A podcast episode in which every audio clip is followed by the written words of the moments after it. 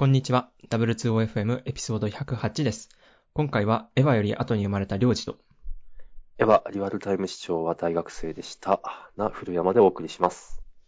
このポッドキャストでは、ハッシュタグ、W2OFM でご意見ご感想を募集しています。いただいたフィードバックで、ポッドキャストをより良いものにしていきますので、ぜひよろしくお願いします。お願いします。はい。はい。というわけでですね、今回ちょっといつもと違う感じでですね、うんお送りしたいと。はい。そうだね。ちょっと、おまあ、ちょっとあの、おっさんから説明しますが、あの、ついこの前ですね、エヴァの、まあ、進撃っていうんですかね。そうですね。の進撃はい。ラストがついに公開されましたと。ですね。はい。で、あの、この、ポッドキャストは、まあ一応カテゴリーとしてはテックなんですけども、その中でもかなり、なんというか、サブカルというか、オタク属性に振られてる、ポッドキャストだと思ってるんで、ちょっとこれは、外せんと。はい。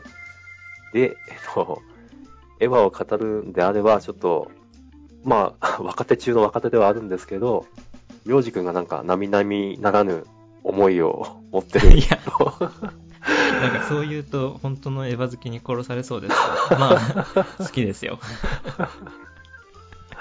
大丈夫。あの、エヴァリアルタイムで大学生だったおっさんから見ても、あ、りょうじくん結構好きだなって言えるんで大丈夫です。うん、まあそんな二人で、あの、今回はもうネタバレ上等で感想を言い合うと。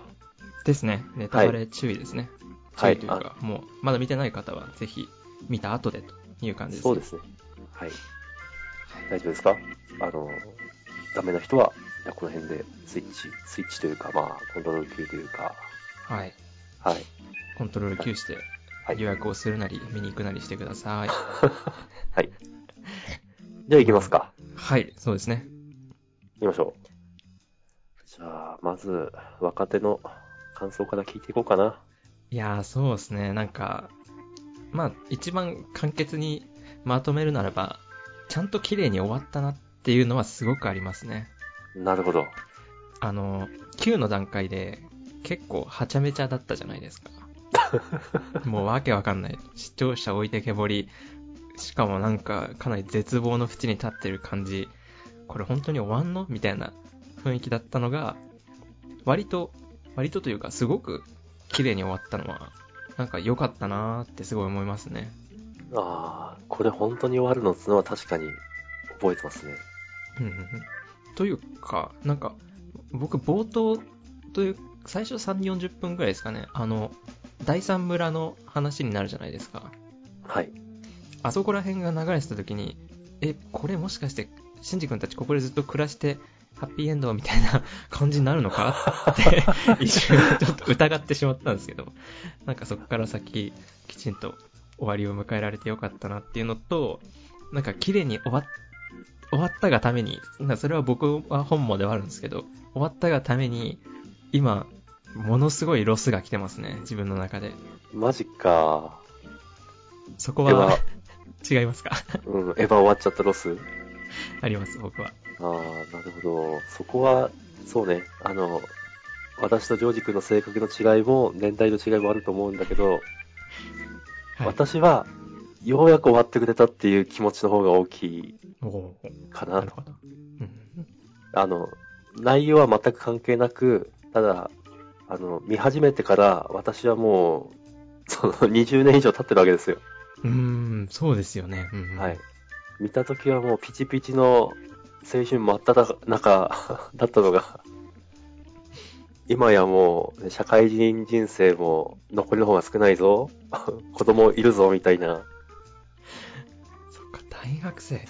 いや、かなりパワーがありますね、そこに。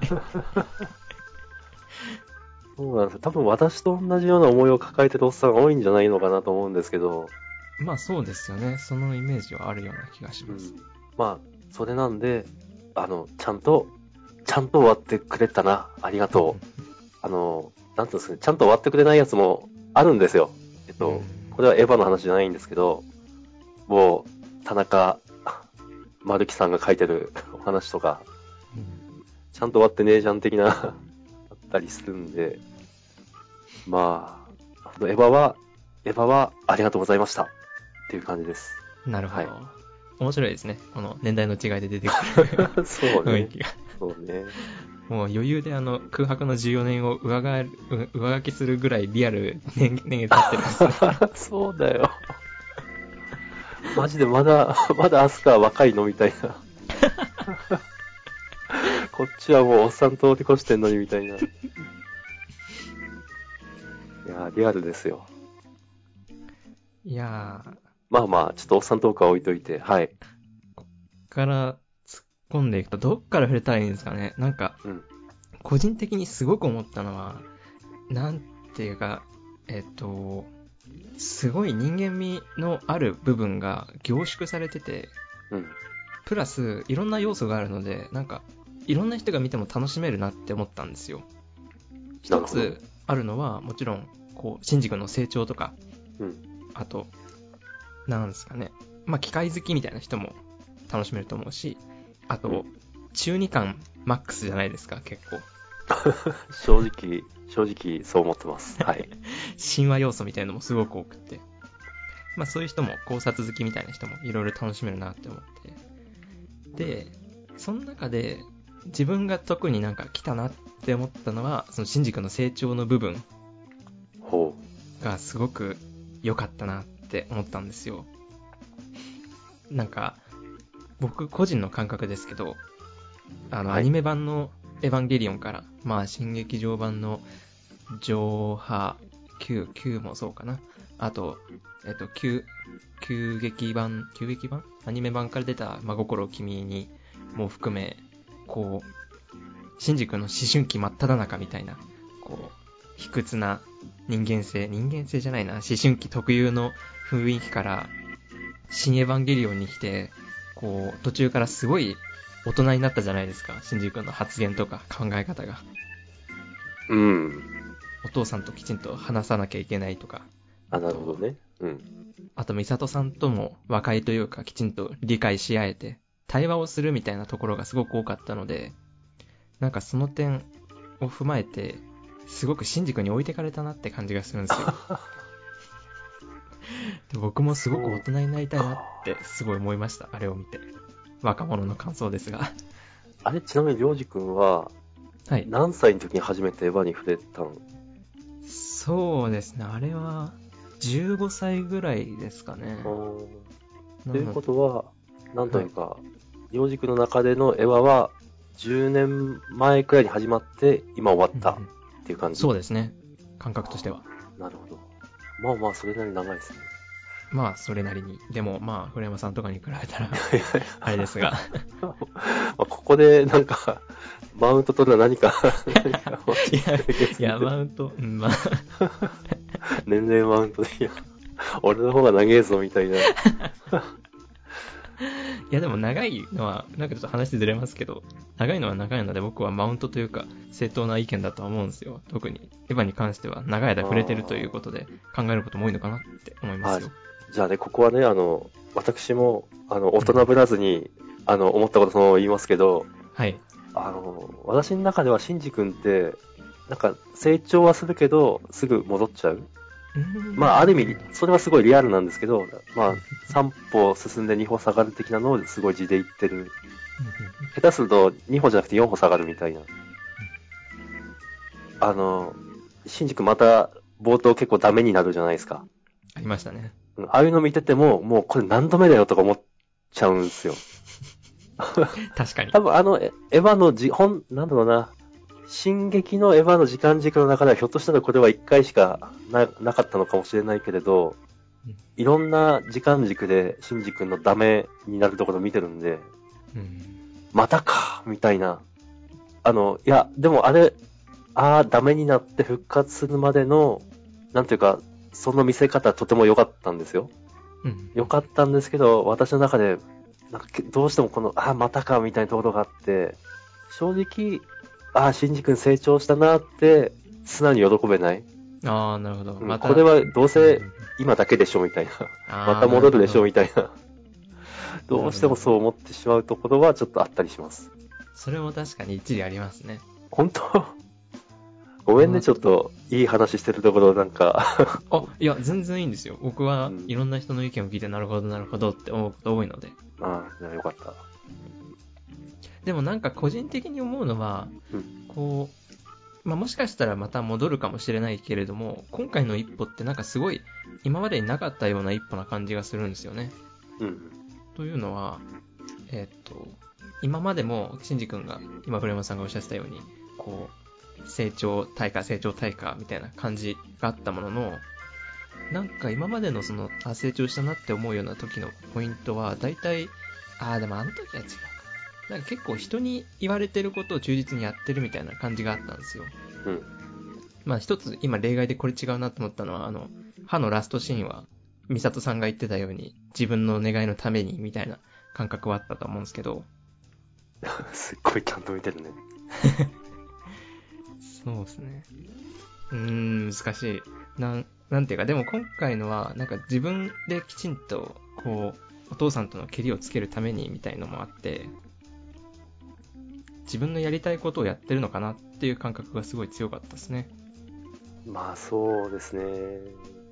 あとなんか最後にエヴァの呪縛が解けて大人になったのも、一つなんか印象的な感じがしました。自分の中では。ああ、うん。きちんとまあ物理的な話ですけど、大人になって、そうですね。こう、階段登っていくシーンで最後でしたけど、本当に大人の階段を登ってるような感じがしました。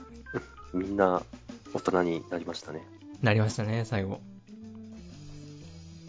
うん。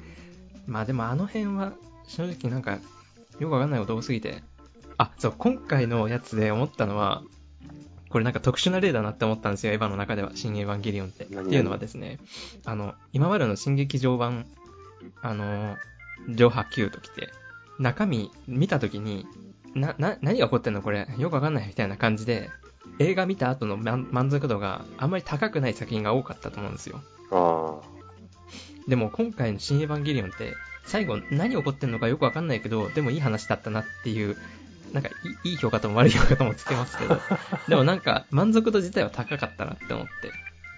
あ、うん。それわかる。うん。あの、フィルマークっていう映画の評価サイトみたいなのがあるんですけど、はい。そこ結構まあ映画好きがいるのか、評価厳しいんですよ。あ、これいい映画だなと思って、フィルマーク見に行っても評価5中の3.5とか5、6が、なんかザラにある感じで。ほう。でも、シン・エヴァンゲリオンをこの前、その、見終わった後に見に行ったら、4.2とか3とかになってて、今ちょっとどうなってるかまた変わってるかもしれないですけど、みんなのこう、満足度的には高かったのかなと思いましたね。いやー、ずっと見続けてきたファンとしては、やっぱり、うん、満足度高いですよ。うん。ちゃんと終わったっていうのも一ついいポイントでしたね。ちゃんと終わったがでかい。本当にでかい。そうですね。ちゃんと終わらせてくれてありがとう。ですねうん。ちょっと私も全体を通していいですか？どうぞ。あの、なんですかね。エヴァってショッキングな展開になることが、まあ、うん多々あるじゃないですか。はい。なのでですね、これいいのか悪いのか、あの、こう、第三村うんのほのぼのとしたシーンが続いてるさなかであっても、突然何かし、まあ、シリアスなというかネガティブなというか、そういう出来事が起こっても、エヴァならばおかしくないっていうイメージがあるんですね。ありましたね。なので、安心して見れないんですよ。あー、なるほど。もうずっとなんかドキドキしながら見てしまうっていう、なんですかね。それが良かったのか悪かったのかちょっとわかんないんですけども、とにかくそういう緊張感がずーっとありましたね。それは確かにありましたね。本当？いや、ありましたよ。あの、確かに第三村最初がほのぼのしてるみたいな感じで言いましたけど、なんか常にあの、小かした大地の中心というか、まあ中心じゃないや、うん周りが常にあって、うんうん。あの、徘徊してるやつがいたじゃないですか。あー、エヴァの首なしのやつとですね名前だっけ？えっと、エヴァインフィニティでしたっけ？なんかそんな感じのやつの。なんかその辺はちょっとドキドキはしましたけど、もう一回見ちゃったんで、そして、まあこれを聞いてる人もきっと見てるんで言うんですけど、今はもう安心できるんですよ。でも、うん。この最初の一回視聴の間は本当先がわからないんで、いつ、まあ、こういう目出しますけど、例えばいつ当時が死んでもおかしくないみたいな、あ次、笑ってるけど次の瞬間死んじゃってもおかしくないみたいな、妙な、私は緊張感の中、うん、ずっと見てたななるほど。結構、じゃあ、ハラハラしてたんですね。そう。安心できない。エヴァだ、エヴァだから。なるほど。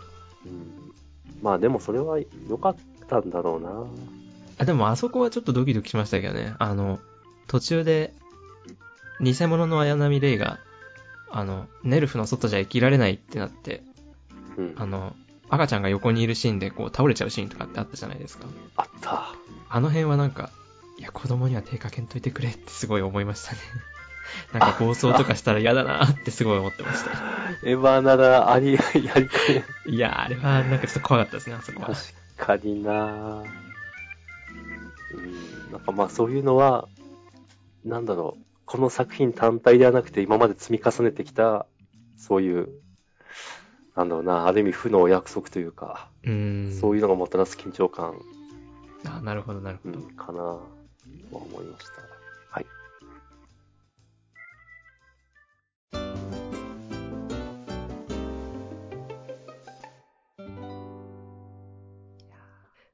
もうちょっと話していいじゃん。あ、どうぞどうぞ。そう、あのさっきりょうじくんも言ってたけど、あの、中二病なんですよね、基本的に。そうですね。ここで言う中二病っていうのは、まあ私の解釈ですけど、まあ、なんというか、まだ大人になりたい、ままだ大人になりきれない思春期の子供が背伸びするとか、あと、すごい思わせぶりなことをする。うーん、なるほど。うん。で、まあ、って本当思わせぶりなことがたっぷりあるじゃないですか。これ、これはすごいんだぞ的な思わせぶりなことを。うんうんで、それを、庵野監督って今60ですよ。あ、え、そんな言ってるんですか？あの監督言ってますよ。よ。私よりさらに上ですよ。その、その監督が、ここまで中二を、中二全開で、いや、よく頑張ったよく頑張ったという。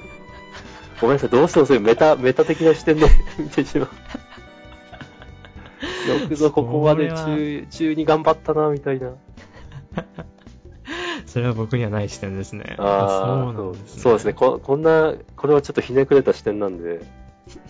うん、いや、中二も大変なんですよ。年を重ねると。そうそうそう。おーいや、それがでも、まあ、まあ良かったなと思います。はいうん。この新専門用語で過ぎっていうのは？それは、まあ、単純な話ですけど、もう、なんか新、9の時点でも結構いろんな用語出てきてたと思うんですよ。エヴァインフィニティとから始まり、ブンダーとか、な、何それっていう感じが多かったと思うんですけど、新エヴァンゲリオンの時でも多くって、あの、あれあったじゃないですか。えっと、劇場行くとなんか、アスカが書いてある一枚の裏にネタバレ注意みたいなことが書いてある紙もらえませんでした？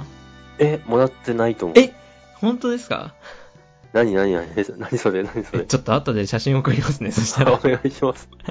え、絶対もらってない？え、本当ですか？なんか、その、シアター入る直前に、こう、受付みたいなのがあって、そこで渡してて、で、そこになんか、こう、なんていうんですかね、ペライチの半分に折ったみたいな紙で、そこに表紙に、アスカが書いてあって、裏面にネタバレ注意、見終わってから開けてね、みたいなのが書いてあって、で、開けると、なんか専門用語がずらーって書いてあるんですよ。解説はされてないで、解説はされてなくて、ただただ用語が並んでるだけなんですけど。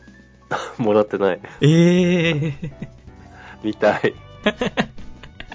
後で送ります。はい、よろしくお願いします。そこを見るとわかりますけど、本当にいっぱいいろんな用語があって、例えば、生命の書とか、あと、あ、もう思いも、思い出せもしないかもしれない。でも一つ、そのウルトラマンってここに書いてあるのが、うん。僕はちょっと知らなかったんで、後でから考察見て、へえ、そうなんだと思ったんですけど、途中で、あの、ゴルゴダオブジェクトっていうのが出たと思うんですね。出た出た。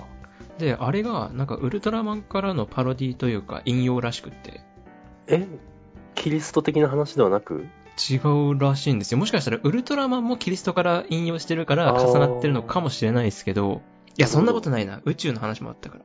えっと、えっとですね、なんかウルトラマンの話で、僕もウルトラマンそんな詳しくないんでわかんないんですけど、こう、ウルトラマンの1エピソードで、えっと、ウルトラマンの数人が、こう、悪い奴に騙されて、えー拘束されるんですね。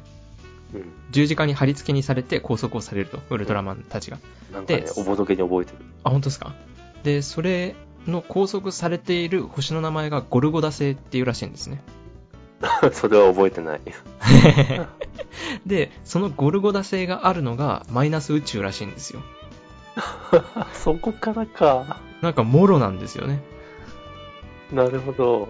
へーって思って。しかも十字架で貼り付けなので、ゴルゴダオブジェクトも十字架が連なってきてるような形してて、へーそういう引用されてたんだって思いましたね。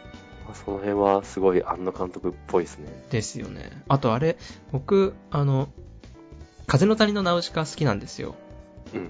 で、もちろん私も風の谷大好きですあ、。本当ですか？えっと、漫画読みました？漫画ももちろん読んでます。お、見ました。そしたらわかると思うんですけど、あの、巨神兵の王がいるじゃないですか。王魔か、王魔。ちょっと待って。はい。ちょっと待って。漫画もちろん読んでるけど、あれ？名前ついてるし巨人兵いたっけ？え、いました、いました。ダメだ。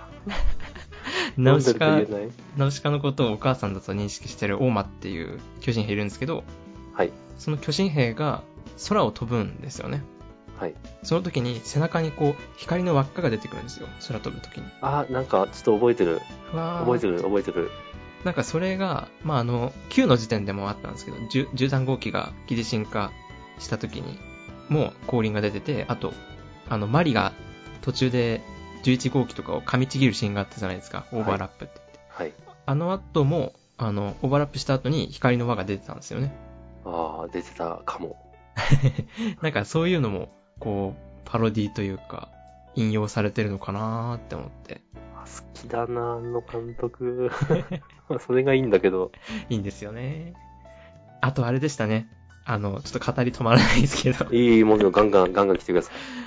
あの、新エヴァンゲリオン、今回多分、若い人は、まあ僕も若い方ですけど、結構途中からエヴァ見始めた人とかは、新劇場版だけ見て、あの、ジョハ、Q、シンで行く人もいるかと思うんですけど、ぜひなんかアニメ版から真心君にも見てほしいなって思うシーンが結構ありましたね。なんか、引用というか、あの、真心君にって見ました？多分見てるけど、覚えてない。覚えてない。えっと、最後のシーンで、なんか、あれは、えっと、まあ、これは考察が結構行き去ってる、光ってると思うんですけど、真心を君には最後に、あの、サードインパクトが起きて、でも、シンジ君は、あの、ゼレの保安、あ保管計画の通りに人間が一つになるっていうのを拒んで、こう、個々人の世界を望んだ最終結果として、えっと、Q の冒頭と同じような感じで、小沸かした大地に赤い海があって、最後、アスカと二人で海砂浜に座ってるみたいなシーンがあるんですけど、はい。なんかそこら辺も一瞬なんか出てきてたのと、あと玄道が途中で、あの、シンジに対してお前が選ばなかった選択肢の一つの、こう、人類を一つにする計画を俺はやるみたいなことを、ちょっとセリフ代曖昧ですけど、そんな感じのことを言ってて、お前が選ばなかったっていうのは、真心を君にのことを言ってるのかなとかってちょっと思ってましたね。あー、多分そうなんだろうね。なんかそういうのも含めると、全部見てから見るとまた楽しめることがあるのかなと思いました、ね。確かに。玄道がそのセリフを言ってたのは覚えてるけれど、それが、ま、真心を君のことだとは全然思い至らなかった。すごいね。あむしろギュッと凝縮して、今は全部見る方が気づきが多いのかもね。ああ、あるかもしれないですね。うん、ちょっと、私はもう、前の記憶すぎて、わからん、覚えてないのが結構ある。ですね。あと、なんか真心を君に関連で言うと、最後にあの、ちょっと名前忘れちゃったけど、あの、初号機と13号機をこう、槍で貫いて、で、そこから全部のエヴァンゲリオンがどんどんどんどん貫かれていくみたいなシーンが最後あったじゃないですあーあか。ったあった。あそこにあの、トラウマ量産の量産機がいなかったなって思いましたね。真心を君にで、あの、2号機を食べた。はい覚え。てますかね ?S2 機関搭載のなんか空飛ぶ、似たって笑う気持ち悪いエヴァンゲリオンがいたんですけど、あれエヴァなのかな？エヴァじゃないからいなかったのかもしれないですけど。12匹か3匹出てくるやつ。ああ、いたやつです、いたやつです。なんか、あー、なんサードインパク。トを起こすときに顔がアナミノみたいな感じになって、自分のこと槍で刺すみたいなシーンがあった。そいつは出てこなかった。あいつだけ、あいつだけじゃないかもしれないですけど、あいついないなーって思いながら見てましたね。よく見てるな あいつはなんかトラウマなので。なるほど。それのせいで、真心を君に見たくない説もあります。それは、え、何歳くらいの時に見たの？それが多分高校生ぐらいの時ですね。15歳くら始めたので、16、7ぐらいかな。なるほどな。いや、ほんと見た時期大事かも。ああ、なるほど。もう、なんつうかもう、私が見た時はそれはもうこ、心が、もう、なんつうか凝り固まってるというか、なるほど。はい。だからあんまりダメージ受けてない。うんかも。ダメージの差があったんですね、そこに。うん。いや、いつ見るかって結構大事だなと思う。か若い頃に見てしまったので、もう、あいつの顔が世に浮かびます。夜に。そうか。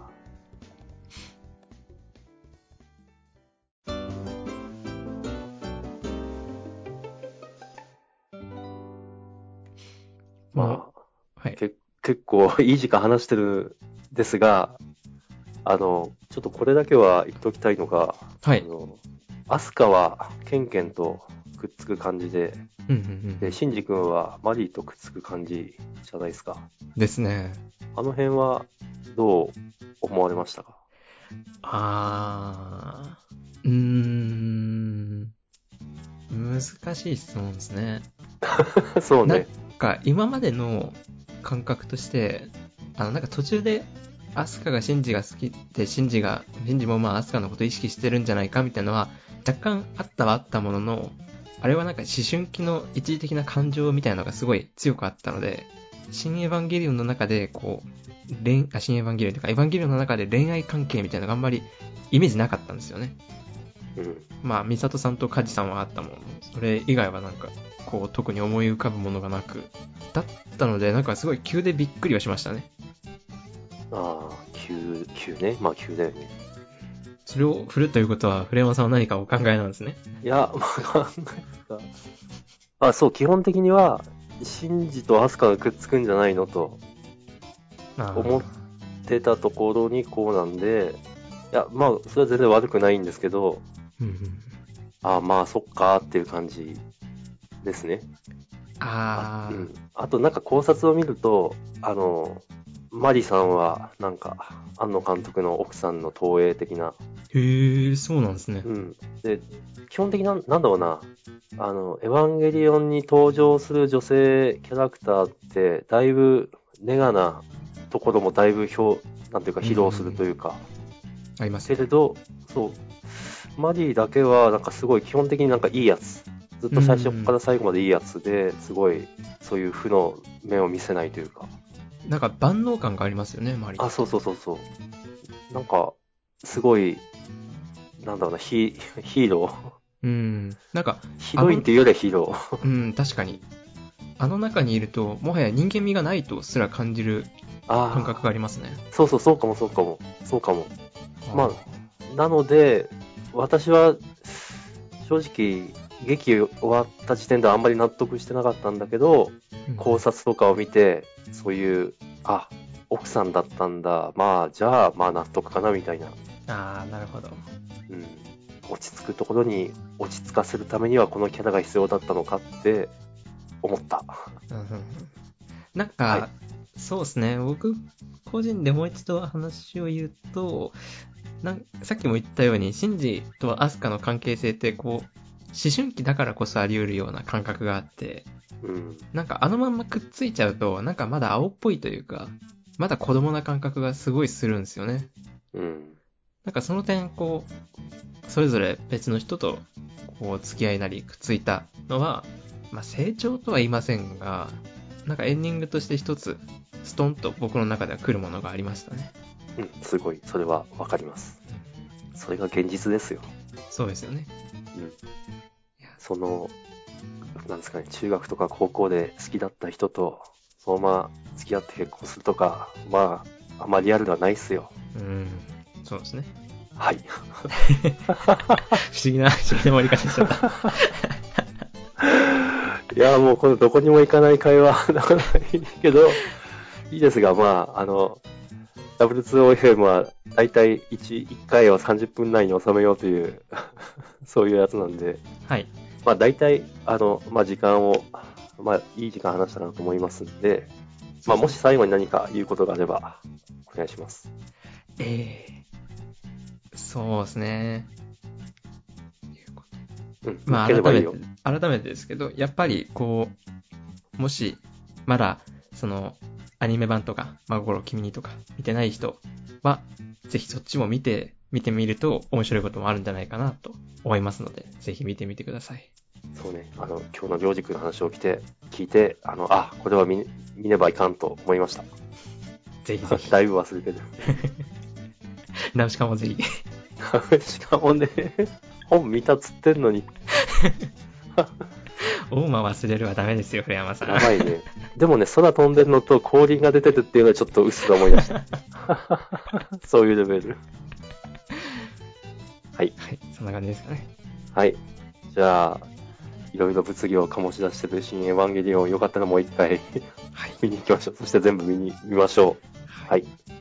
じゃあ、今回はこの辺で、どうもありがとうございました。ありがとうございました。